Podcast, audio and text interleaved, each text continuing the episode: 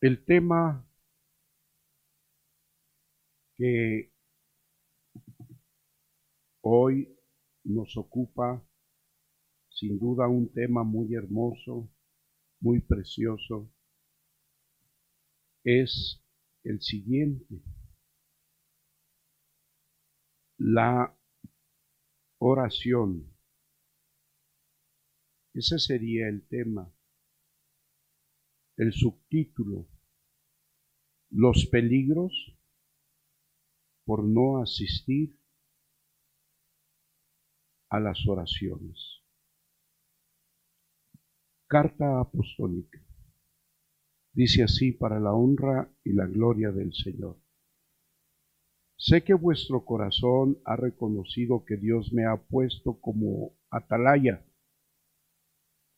para cuidar a su pueblo, pero también para advertir sobre los peligros que pueden destruir la fe gloriosa que Dios da una sola vez a los santos por medio de su bendita palabra así como la gracia alcanzada al ser adoptados como hijos de Él.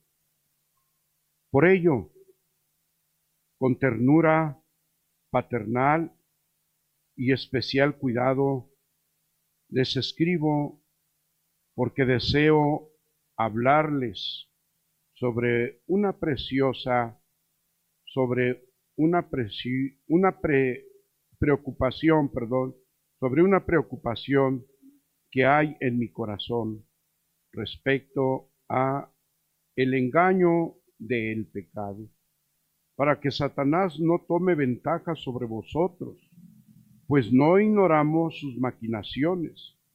Antes bien, quisiera que estéis al pendiente de vuestras almas, velando y orando, y que la palabra de Dios y la oración sean como una ancla a la cual os aferréis hasta alcanzar la vida eterna.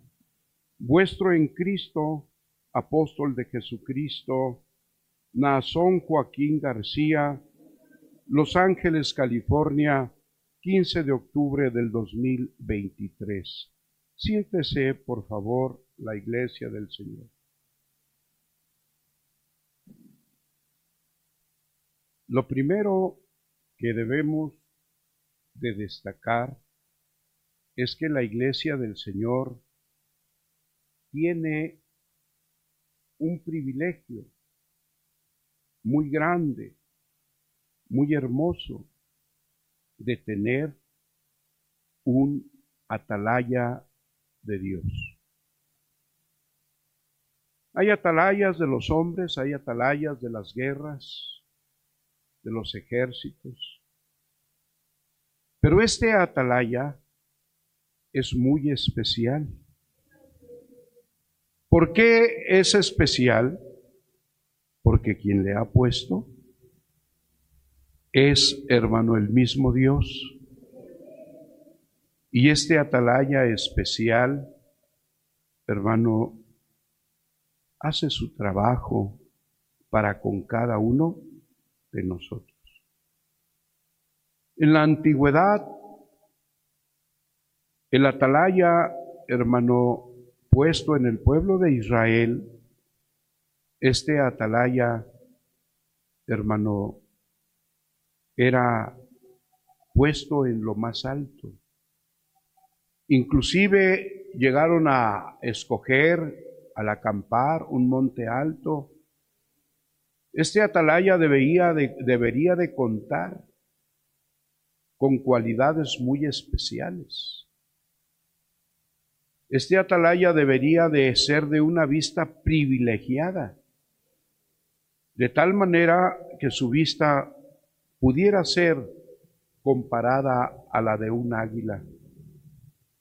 Un águila puede mirar, hermano, no solo a 100, 200 metros, no solo a un kilómetro, a tres, cuatro kilómetros, puede visualizar un movimiento, hermano, puede distinguir entre si es una liebre, si es, hermano, un conejo, si es algún zorro, si es, hermano, alguna otra especie de animal.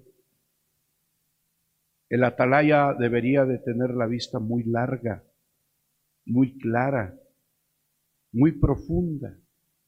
Además, debería de ser habilidoso, debería de ser fuerte, además debería de tener, hermano, pulmones poderosos como de un oso, hermano, para poder tocar el cuerno de algún borrego cimarrón que lo preparaban o de algún carnero para, hermano, tocar.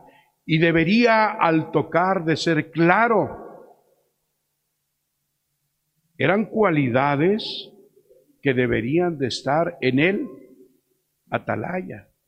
Además, se buscaba que entre sus cualidades fueran, hermano, hombres que amaran al pueblo, fueran hombres que fueran leales, fueran hombres que estuvieran dispuestos a desvelarse, a dejar su vida allí en ese trabajo de ser atalaya. No debería de estar, hermano, desapercibido. No debería de estar, hermano, desaprevenido. No debería de estar distraído, porque eso podía costarle la vida al pueblo de Dios, o al ejército, o a la nación. Y si tú quieres saber más sobre los atalayas, puedes mirar todo el libro de Ezequiel. Pero no es el caso de leer ahorita, sino de razonar de pensar. Hermano, en la tierra hay una atalaya de Dios. Su vista es profunda, su sabiduría es grandiosa, sus pulmones son fuertes para impartir la palabra una y otra, una y otra vez. Es hábil, resistente, ama al pueblo de nuestro Dios. Es por ello que debemos de sentir ese privilegio. Privilegio que no tienen otras congregaciones y no que nos alegramos por ellos, no. Las puertas están abiertas. Pero tenemos un privilegio, hermano, tan grande que si a este atalaya se lo llevaran hasta los confines de la tierra, desde allá podemos oír su voz. Desde allá podemos oír su trompeta. Desde allá podemos ver su cuidado, sentir su calor. No es que seamos fanáticos, no. Es que nuestra mente, entendimiento, razón y conciencia fueron expandidas para comprender la dimensión, el plano de lo espiritual, de la sabiduría de quién? De la sabiduría, hermano de Dios. Bendito sea nuestro Dios. Él entonces nos cuida en tiempo y en qué, hermanos, y en forma. Quiero leer otras de sus frases sobre los peligros que atentan y pueden destruir su fe y la gracia alcanzada al ser adoptados como hijos de Él. ¿Qué hay para los hijos de Dios? Hay acechanza. ¿Qué hay, hermanos? Hay peligro. ¿Qué hay, hermano? Hay atentado que puede, hermano, o que busca y que desea, y lo hemos mirado, lo ha logrado. No somos ciegos. Como ese peligro que acechaba, como eso, ese ataque que atentó contra algún hermano y una hermana y los alcanzó, ¿dónde están? ¿Cómo viven? ¿Con quién están? ¿Qué hacen en este momento? Entorpeciéndose más, embruteciéndose más. Cayeron, hermano, en un cieno cenagoso, en un pantano, y entre más se mueven, más se qué. Sí. Pero hoy, como siempre, y seguirá siendo así, hay una trompeta en este pueblo que suena a favor de cada uno de quienes, para que esos peligros y esos atentados contra la fe y contra la gracia de Dios que viven en nosotros, hermano, no nos hagan ningún qué, ningún daño. Los hombres en la historia de Israel decían, están en tal lugar, allí acamparon. Se levantaban los sirios, se levantaban, hermano, todos aquellos hombres perversos que eran contra Israel.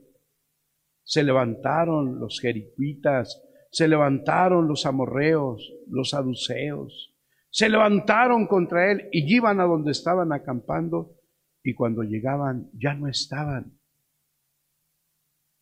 Ya no estaban. Porque el atalaya mira el peligro a la que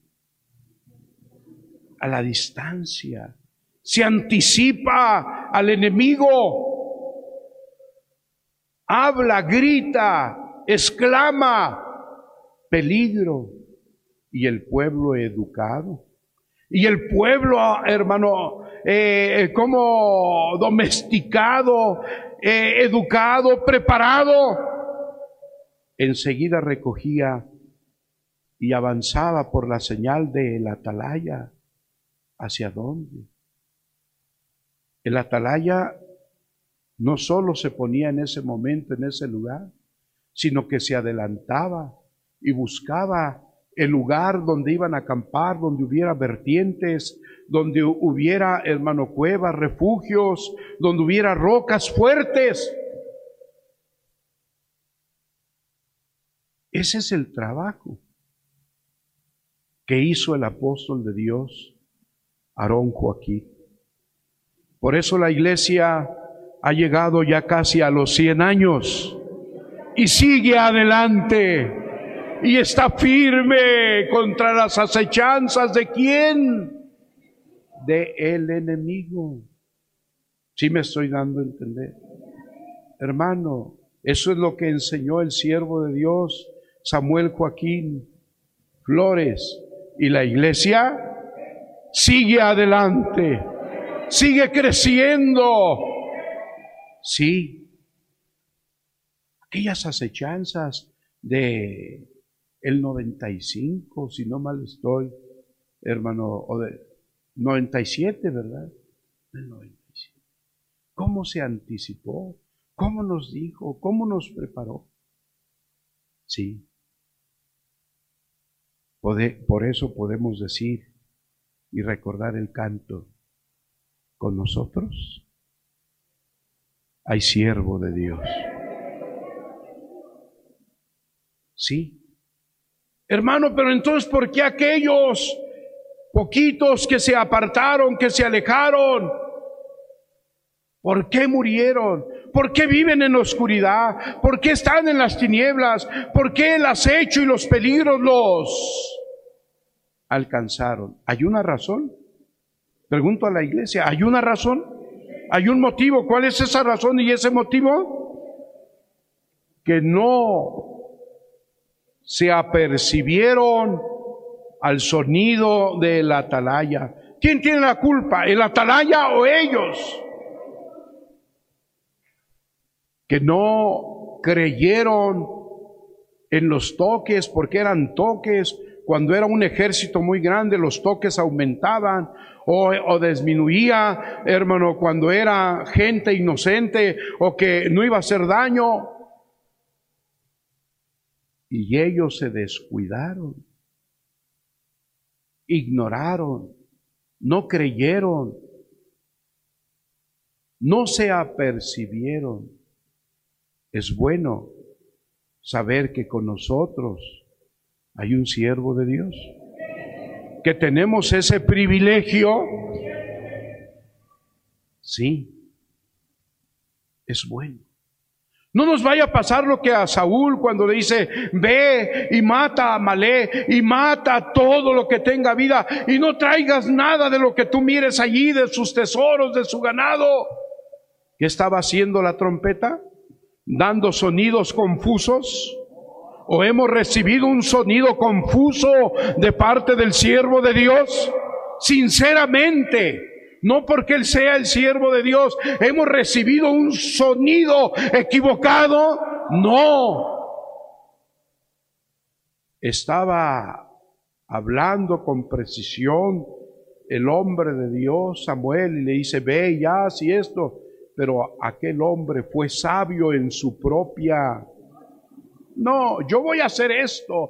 Yo voy a sorprender a Dios. Yo voy a sorprender al pueblo. Voy a sorprender al profeta al profeta de Dios. Es importante que entiendas lo que se está diciendo. Debes de estar apercibido. ¿Andas por allá? ¿Te encuentras por allá? El atalaya buscaba el eco, como no había, hermano, sonidos electrónicos como los de ahora, buscaba el eco que ya estudiado por los científicos da el sonido muy claro y más fuerte y más expansivo, hermanos, sin necesidad de poner diferentes trompetas, no. Buscaba donde el eco se precisara, se oyera.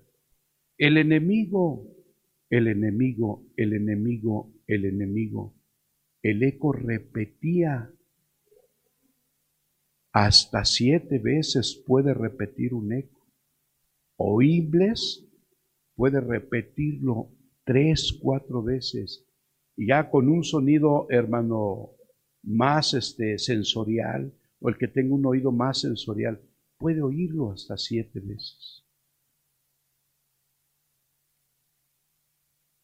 El trabajo de la atalaya era un trabajo único. En la tierra también hay un trabajo único y le pertenece al apóstol de Cristo. ¿Qué hacen las acechanzas? ¿Qué hacen los peligros? ¿Qué buscan? Buscan quitarnos el privilegio de ser hijos de quién? Buscan que la gracia de Dios se quede, hermano.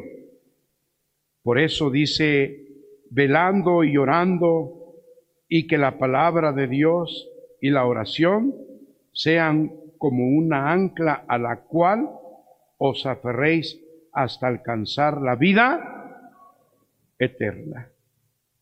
¿Qué quiere? Otra vez, fíjense lo que está diciendo. Velando y orando. Son tres puntos.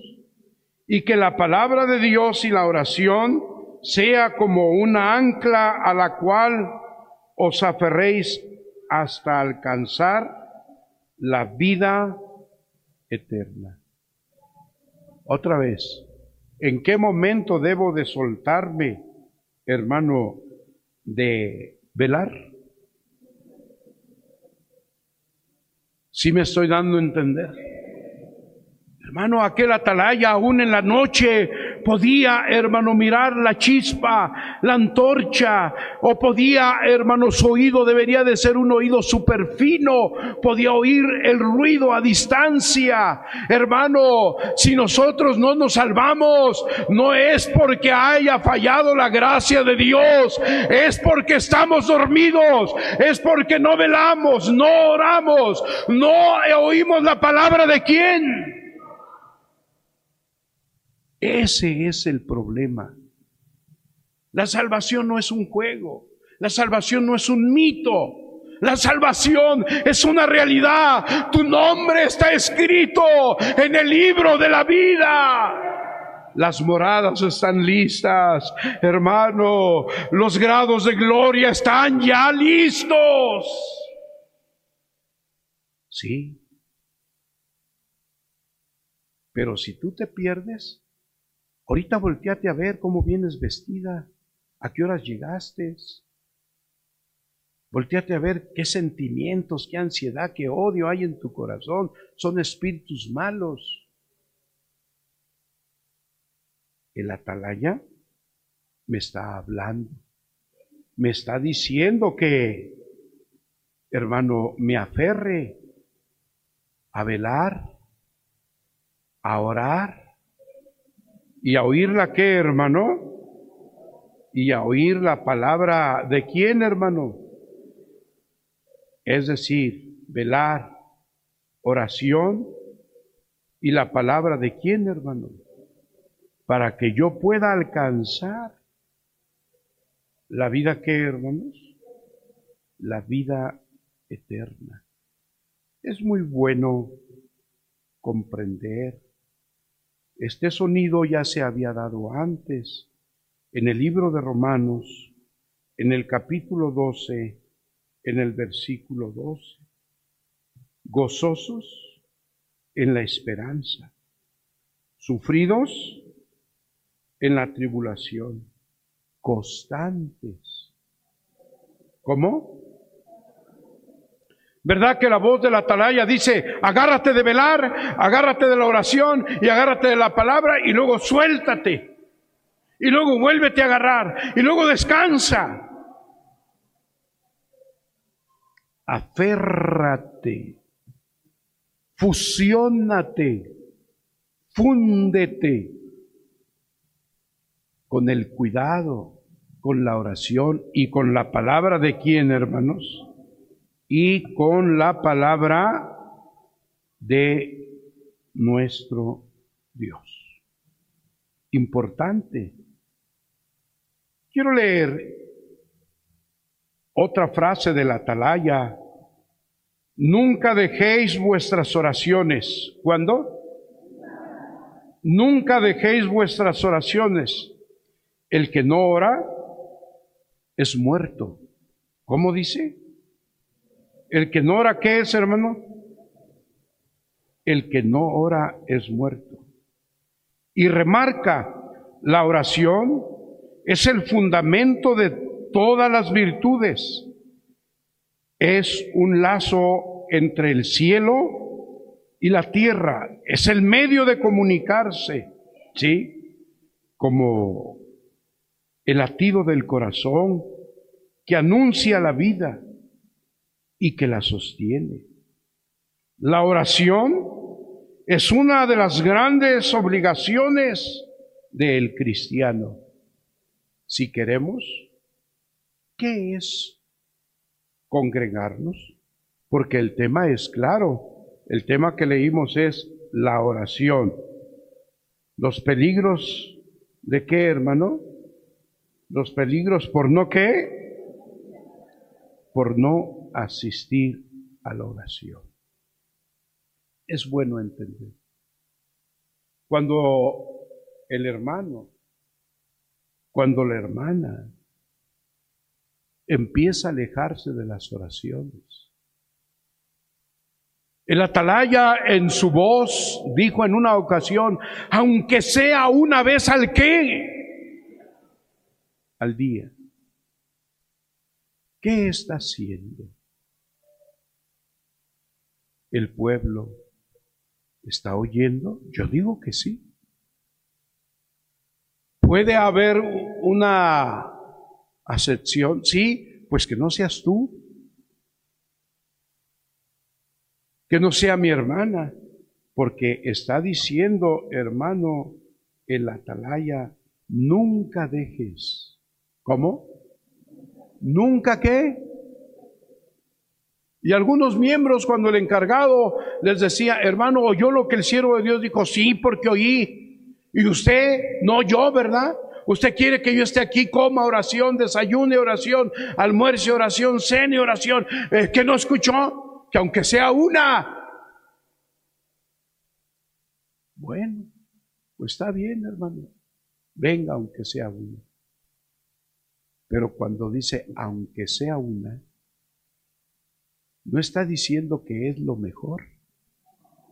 sino como una tolerancia, sino como, hermano, algo, pues, ¿qué le vamos a hacer? Pues ya ni modo, pues así quiere. Pero el hombre debe de ser una oración constante. ¿Una oración qué, hermano? Constante. Está diciendo, la oración es una de las grandes obligaciones del cristiano. Pecados, pecados que no se ven, nacen en primer lugar por la falta de la oración. ¿Qué nacen en el hombre, en la mujer? Pecados que no sé qué, por falta de qué? Pecados odio, rencor, amargura, depresión, suicidio, hermano, incomodidad, avaricia, afán, despotismo, división, desintegración familiar, por falta de no estar orando. Son los resultados. ¿Qué estamos oyendo? Al hermano Benjamín. ¿Estamos oyendo la qué? Estamos oyendo la trompeta, porque lo que yo te estoy leyendo, lo que yo te estoy hablando, es lo que Él ya, ya tocó, ya dijo. Pecados que no se ven, nacen en primer lugar por falta de la qué? Por falta de la oración. ¿Sí? Está pidiendo que seamos sobrios. Sonidos que Él está emitiendo, que ya lo emitieron, hermano, sus compañeros o cual atalayas, ya lo emitieron, lo emitió Pablo, lo emitió Pedro, Está diciendo en la primera de Pedro, capítulo hermano 5, versículo 8, sé sobrios y velad, porque vuestro adversario, el diablo, como león rugiente, anda alrededor buscando. ¿Crees tú en esto? Pero si no crees, pues yo no veo al diablo, yo no lo veo con cuernos, no lo veo rojo, no lo veo con una cola con terminación de flecha, eh, no lo veo cuerpo humano y una parte de su cuerpo de un animalito, de una mula, no lo veo, no, no, no, no, ¿dónde está el peligro? No, hermanos, entiende lo que está, hermano, diciendo, sé sobrios y velad porque vuestro adversario, el diablo, no es omnipresente, anda rodeando, rodeando, rodeando, viendo a quién darle una caricia, viendo a quién echarle la mano, viendo a quién impulsar. No. El depredador de la selva, el león, cuando ve la manada de news, de búfalos, cuando ve la manada, hermano, de antílopes, de cervatillos, él siempre busca el que se quedó atrás. No te quedes. No subestimes la palabra del trompetista, del atalaya, del apóstol de Dios. Él te está hablando y lo que Él te está diciendo es verdad. No subestimes lo que Él te está diciendo. No le hace que nos cueste, no le hace que batallemos, no le hace, hermano, que tengamos pérdidas materiales, no le hace, hermano, que nuestro, eh, ¿qué digo? Nuestra cantidad de sociabilizar con las personas sea menos, no porque porque ya me voy, oye, espera, me voy a la oración, justas, vamos. Decía el siervo de Dios, el hermano Aarón, cuando tú vas por venirte a la oración y te nace un sentimiento de lavar, de barrer, de descansar. Eso no es de Dios. Eso no es de tu cuerpo. Eso es de Satanás. Cuando estás por venirte a la oración y estás por agarrar tus cosas y tocan tu puerta y llega un vendedor y llega un familiar y llega un amigo, sea tu padre, sea tu madre, sea tu hermano, sea tu hermana, sea tu tío, los mandó el diablo para que tú no vengas. Y a veces decimos tan a gusto, ¿verdad? Decimos, este, ay, ya me venía la oración. Hermana, ¿qué pasó? No la vi ayer. Ay, hermano, ya me venía la oración. Y que llega mi mamá, pues tuve que atenderla. Pues sigue atendiendo a la madre, ¿eh? al padre, sigue atendiendo al hermano. Debemos de estar prevenidos, prevenidos. Si me estoy dando a entender. Está diciendo que por ello, por la falta de oración, nacen pecados. Ha habido meditaciones, ha habido rumiar. ¿Qué es rumiar? Es extraer lo más hermoso de lo que no pudimos extraer la primera vez. ¡Ay, qué bonito! Mira lo que dijo, qué precioso.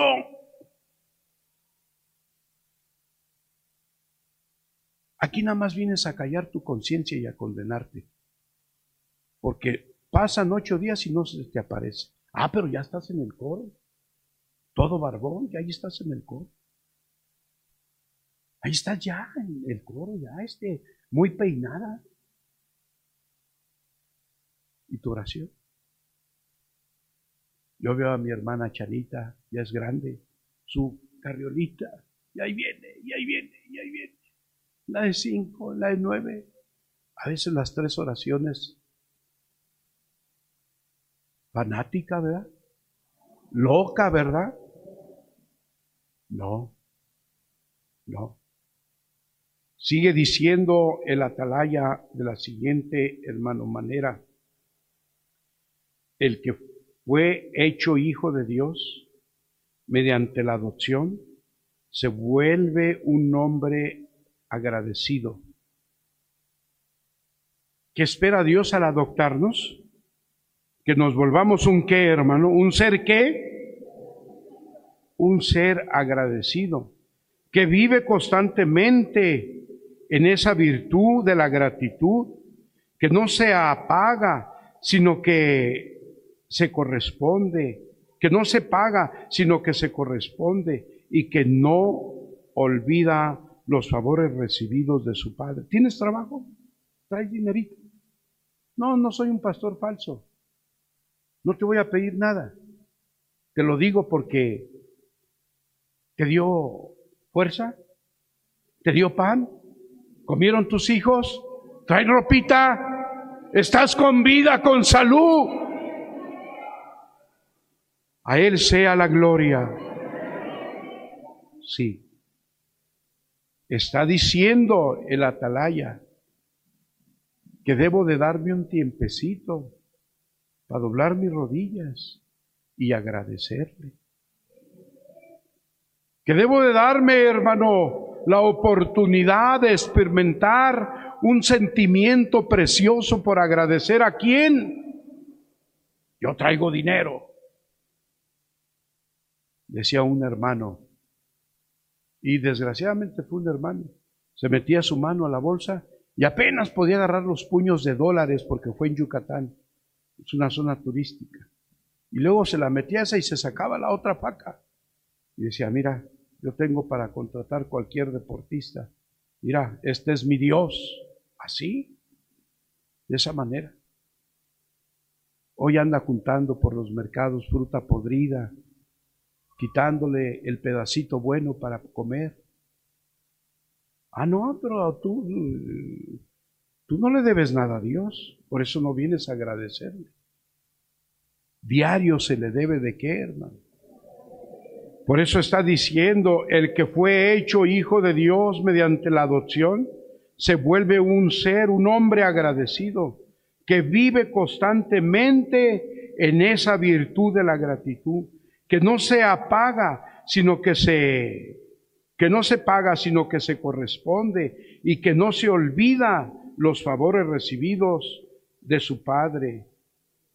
En aquel Hijo de Dios que recibió esa gracia mediante la adopción, no cabe, no cabe la inconformidad, no tiene cavidad la incomodidad, no hay lugar para, fíjate qué importante, ¿por qué no vas a, ah, la puerta está cerrada? Hay inconformidades. Ay, hermano, es bueno entender. Fíjate qué hermoso. No hay lugar para la incredulidad en él. Se ha presentado, se ha que, hermano, se ha pre, perdón, se haga presente para apartarse de Dios. No, porque él es un hijo agradecido. Pues todo esto, pues todo esto, sentimientos que mencionamos, tienen el mismo propósito, el apartamiento de las bendiciones que solo se encuentran cerca de Dios, en la casa del Padre Celestial. No, ¿y por qué no abrieron? No, y que por no, yo no creo, pero tú crees eso, tú lo otro, esos pecados, esos sentimientos, hermano, fanales, agresivos, aunque no tienen un cuerpo, no tienen un arma, son tan agresivos que destruyen, que acaban, que terminan con la vida del hermano, de la hermana. El atalaya me está diciendo, sea agradecido. ¿Qué quiere decir entonces? Que hay muchas razones, me está diciendo que hay muchos motivos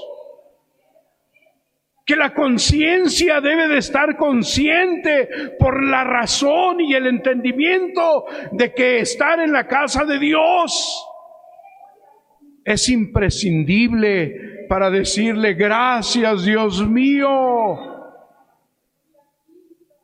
Me diste, pusiste, me guardaste, me has llevado de la mano, no me has dejado, no me has abandonado.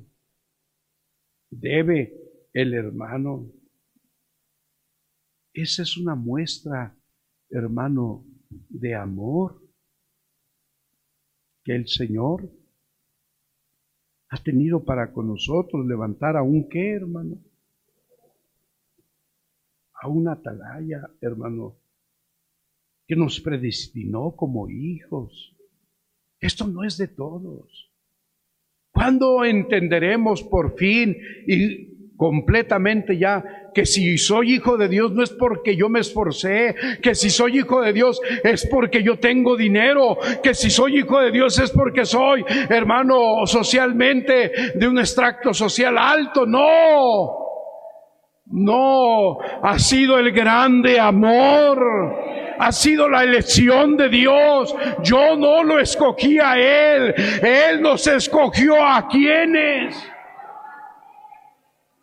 ¿Cuándo voy yo a actuar, a obrar de esa qué, hermano? De esa manera.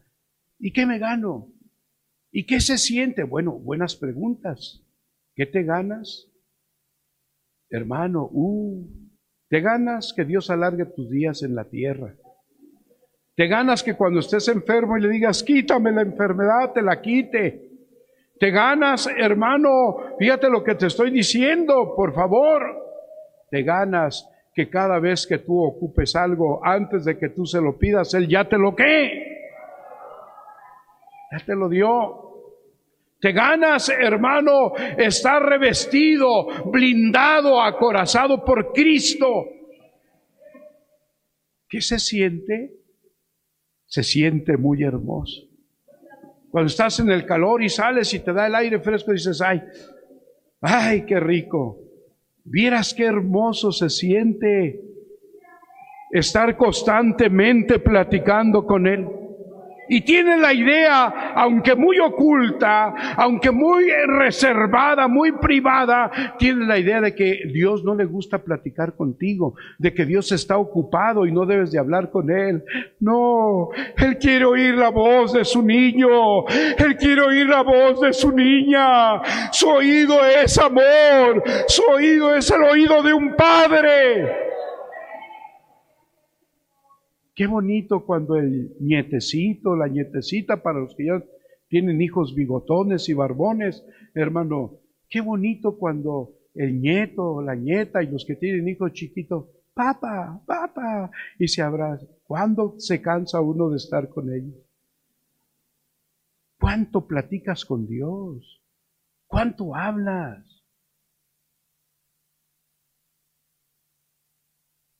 Vives ausente de su presencia por no platicar con Él. Es importante que lo, que lo hagamos. Hemos tenido ese gran privilegio de ser hijos de quién, hermano. Sigue diciendo el atalaya, hermano, es muy importante. Los pecados que no se ven, ya lo leímos, son pecados, hermano, muy duros, pero sigue diciendo, ¿Es posible ver la maldad? Claro que sí, es una pregunta. ¿Es posible ver la maldad? Claro que sí. Todo lo puedo en Cristo que me fortalece. Todo lo hemos hecho y en muchas ocasiones ya conscientes, fíjate bien, ya conscientes porque ya conocemos, hermano,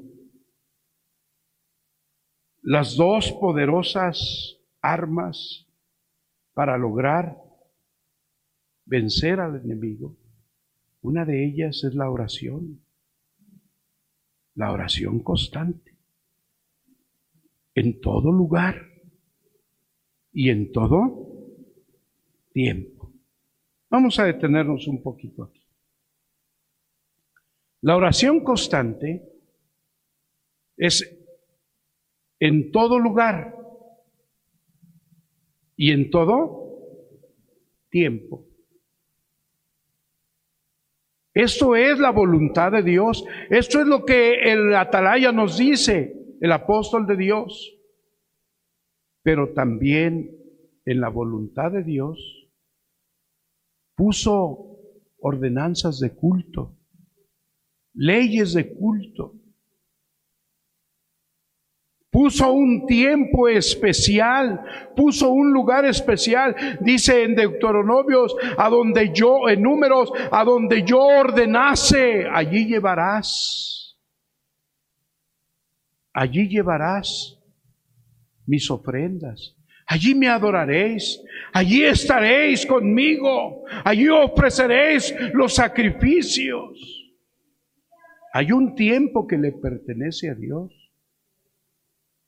específicamente a las 5 de la mañana, a las 9 de la mañana, específicamente a las 6 de la tarde, específicamente en el servicio, específicamente, hermano, en los servicios.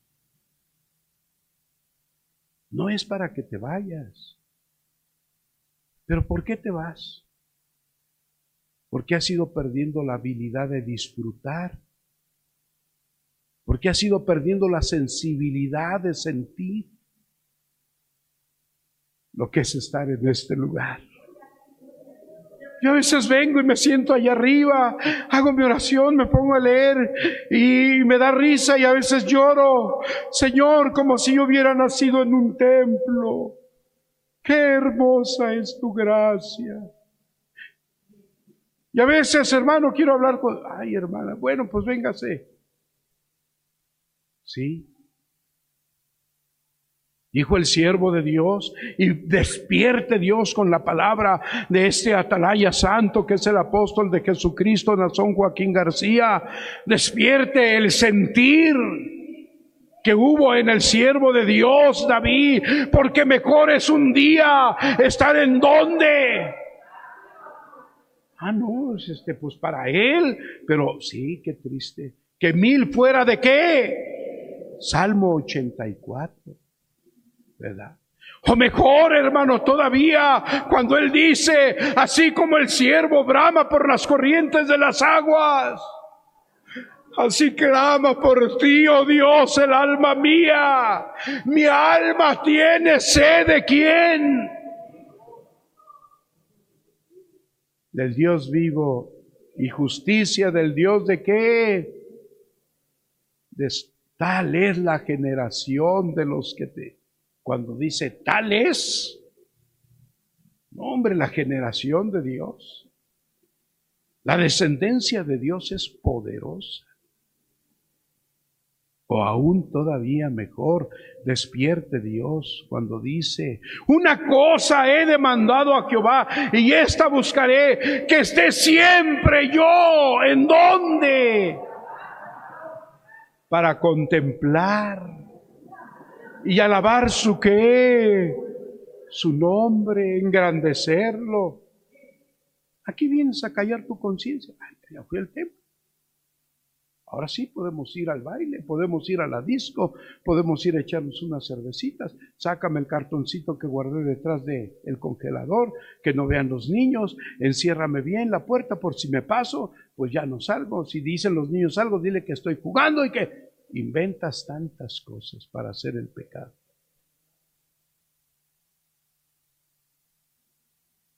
Es triste, es lamentable. Hermano joven, hermana señorita, bueno le es al joven, bueno le es a la señorita llevar esta enseñanza, este yugo, esta trompeta, oírla desde cuándo? Desde su juventud. Porque cuando tú tengas mi edad, entonces no te arrepentirás, dirás, gloria, gloria, gloria sea tu nombre. Será tan hermosa tu vida, será tan preciosa tu existencia. Pero qué triste que cuando tengas mi edad no tengas complacencia en la vida. No puedas, no hay forma, no hay manera de apretar un botón y decir que comience de nuevo, que sea bebé. Que tenga el alumbramiento otra vez mi mamá. Que entre otra vez al vientre de mi mamá. No, ya no se puede. Aprovecha. No es mejor ser artista que ser cristiano. No es mejor ser un jugador profesional de algún deporte que ser un hombre de oración. No hay mejor, hermano, que haya una profesión de tal y cual capacidad que decir, tengo la profesión de la fe, tengo la profesión de la vocación. Sí. Qué hermoso ese privilegio lo buscan muchos futbolistas, muchos profesionistas, lo buscan muchos artistas. Y se conforman con pedacitos de hogaza, de pan de vida, por llamarle de alguna manera,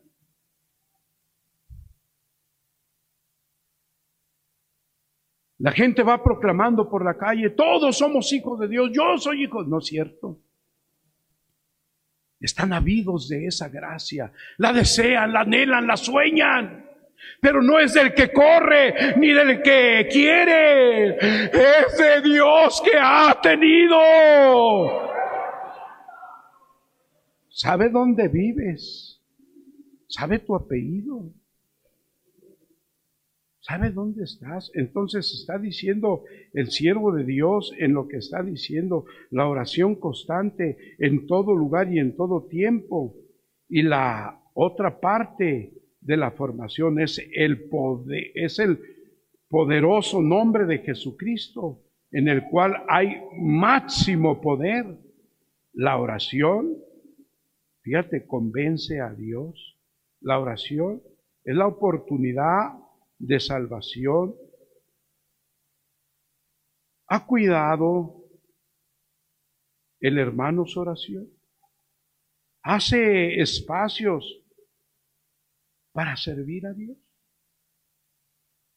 ¿Qué es la oración? Si lo miras diccionáricamente, teológicamente, etimológicamente, científicamente, filosóficamente, son muy pobres sus definiciones. Oración es el conjunto de articulaciones que se expresan para con alguien o para con algo y son repetitivos, ya sea en, el lenguaje que sea. ¿Qué es la oración? La oración, hermano, de la que nosotros hablamos no es de la del diccionario. Porque la que hablan los diccionarios hablan, hermano, solamente para pedirle a algún ídolo, para pedirle a alguna persona. Incierta, fallida, cebada, porque yo que me voy a dibujar un mono de esta piedra grandota, voy a dibujar a una persona y, y lo voy a hacer mi Dios. Sigue siendo piedra, sigue siendo inanimada. La oración, hermano, es el permiso de Dios para articular palabras y frases que denoten algún agradecimiento, alguna petición, alguna necesidad sincera delante de su presencia. Nosotros no rezamos, nosotros oramos. Es el permiso, es la autorización de Dios para un ser humano de poderse comunicar con Él. En todo lugar, en todo tiempo, sí, en este lugar está indicado por Dios. ¿Por quién está indicado? Todos pueden orar, todos pueden clamar, todos pueden decir. Sí, todos. Pero una cosa es que Dios oiga tu oración y otra cosa es que te la conteste. A este pueblo Dios le oye su oración y Dios se la contesta. ¿Cuándo es cuando Dios no contesta? Cuando pedimos inadecuada qué. Pero todavía no le expresas tu necesidad a Dios en tu oración y Él ya la qué. Dice el apóstol Santiago, pedís y no recibís porque pedís mal. Hay que saber, hay que entregarse, llegar y hincarse y no aventarse y parar los glúteos y estar como gorila botado allí y recargado y no, no. La oración es muy especial. La oración es muy bonita. Es, hermano, una habilidad sabia la oración, hermano, es sin duda alguna una ciencia que Dios ya nos la dio para practicarla. Por eso les digo yo ahora, tú lees la Biblia, subieron dos al monte a qué? A orar. Subieron dos al monte a orar. Y estando orando en el monte, solo lo lees literalmente. Pero antes de llegar al monte, estando en donde ellos estaban, en la plaza, en su casa, ellos dijeron, tengo que ir a, orar, tengo que ir a platicar. La oración en la iglesia es la plática predilecta que sostiene el hermano y la hermana con Dios y con Cristo. Y él responde. Él contesta. ¿Quieres ver descender fuego? Pídeselo pero pídeselo. ¿Quieres ver algún don de predicación? ¿Quieres ver algún don de evangelización? ¿Quieres ver algún don de servicio? ¿Quieres ver algún don de profecía? ¿Quieres ver algún don de sanidad? ¿Algún don de canto? Pídeselo. Y mañana dejarás de cantar como cotorro loco como cotorra loca. Y tu voz será la de una barítona, la de un tenor. ¿Quieres dejarte de quejar como una mujer que está dando a luz y que se queja y se queja? ¿Y, qué me va? Y quieres dejarte de quejar. ¿Y qué voy a hacer? ¿Y cómo hablo? ¿Y qué digo? ¿Y este, eh, cómo me presento? Ay, no, siento, no, yo no, no me ponga, no, a mí ni me ocupe. ¿Por qué? Eres pobre porque has dejado de usar la oración. Eres pobre porque teniendo la sucursal abierta para ti del reino de los cielos, no pides nada de las bodegas. Son problemas que tú te generas. Yo recuerdo cuando yo entré a la iglesia, yo vi la gran oportunidad de mi vida porque yo no nací en la iglesia y lo primero que fue, fue eh, que hice fue aventarme al suelo y llorar y llorar y dame sabiduría y dame entendimiento. Yo quiero ser útil y ayúdame y ayúdame y hasta el día de hoy lo sigo haciendo y quiero decirte que Dios me ha favorecido. Lo digo para la honra y la gloria del Señor en el glorioso nombre de Jesucristo. Y aquellos dos allí estaban pero en uno se despertó un sentimiento correcto y en el otro incorrecto, pero los dos fueron al mismo punto. Y llegó uno de ellos y le dice, Señor, yo diezmo, yo ofrendo, yo no te vengo a pedir nada, ni te debo nada. Yo diezmo, ofrendo, ayuno, hago bien, así, así. Yo no soy como los demás. Yo no soy ni como este publicano que está aquí. ¿Cómo vendría ese hombre desde que salió de su casa? ¿O cómo estaría con los amigos? No, pues ustedes no son nada para mí. Ustedes son unos miserables. Yo soy grande. Porque precisamente la oración no es diccionáricamente como se debe de entender. Hay que ver en qué momento nace. Hay hermanos que todavía no entran al templo y ya vienen. Ya llegué. Gracias a Dios, aquí está la puerta. Y los dejo porque voy a ir a platicar con el Señor. Voy a ir a hablarle a, Dios a ver qué pasa, pues qué me va a dar por como soy. Y ya iba por la... ¿Cómo estás? Bien, ¿tú cómo estás? Mientras que el otro voy a ir a platicar con mi Dios. No soy merecedor, Señor, pero quiero estar en tu monte, el punto donde tú referiste. Quiero allí, Señor, orar. Porque hay quienes dicen, yo aquí oro en la casa, aquí canto en la casa, está bien. Yo aquí hago mis consagraciones, está bien. ¿En dónde está mal? Que nunca se para en este, en este lugar. Este lugar ha sido indicado. Este lugar ha sido atiempado, hermano. Sí, no está aquí. No se encuentra. Ya vimos que allá lo, lo atropellaron, el enemigo, el Satanás, allá ya lo embrocó, allá ya anda perdido, allá ya anda, hermano, drogándose, tomando. No, pues este, ya no le queda más que predicar herejías. Pues es que Dios hizo el vino, pues hay que tomarlo. No, pues Dios hizo las drogas, hay que aprovechar. Y al rato una piltrafa humana, con unos niños sin comer, una esposa abandonada, una familia desintegrada,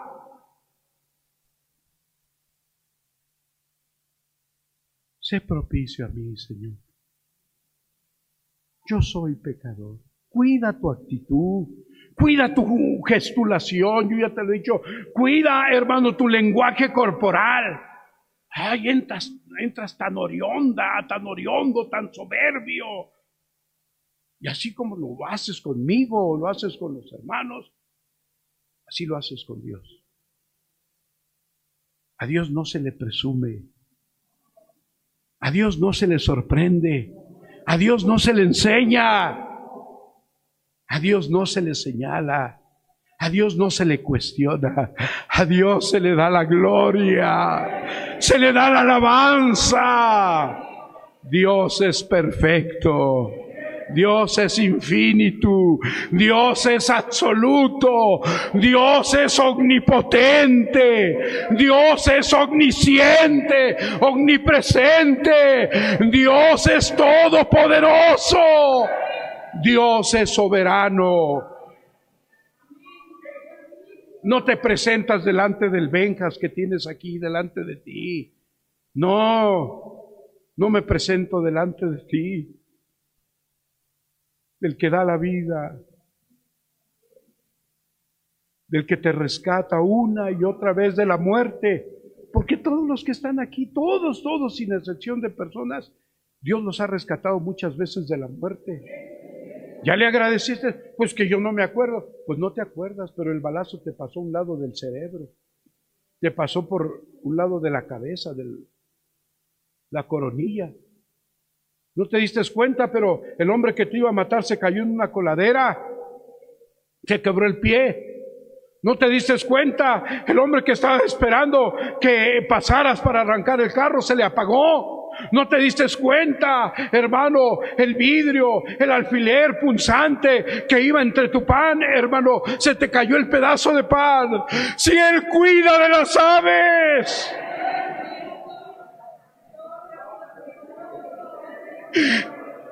Cuida también de ti, de mí. La gloria sea su nombre. Pero debes de ser un hombre, un hombre de oración. Bendito sea el nombre de nuestro Dios. Qué importante. Voy, hermano, a concluir la escuela dominical con una frase del siervo de Dios también. Dice así para la gloria del Señor. No se olviden nunca de la oración. Jamás dejen de congregarse. Procuren siempre darle a Dios la adoración.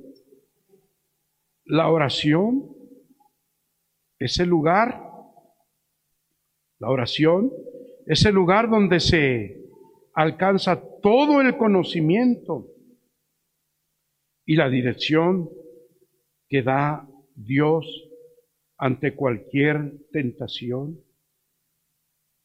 ante cualquier qué, hermanos, frente al mal, frente al mal, grandes problemas y ante el más cruel de los ataques, siempre busquemos la ayuda de Dios a través de la oración. Apóstol de Jesucristo, Nazón Joaquín García. Además, él habla de la palabra. Él habla de la palabra. Hay quien viene aquí a dormir. Hay quien viene aquí a platicar, a usar su celular.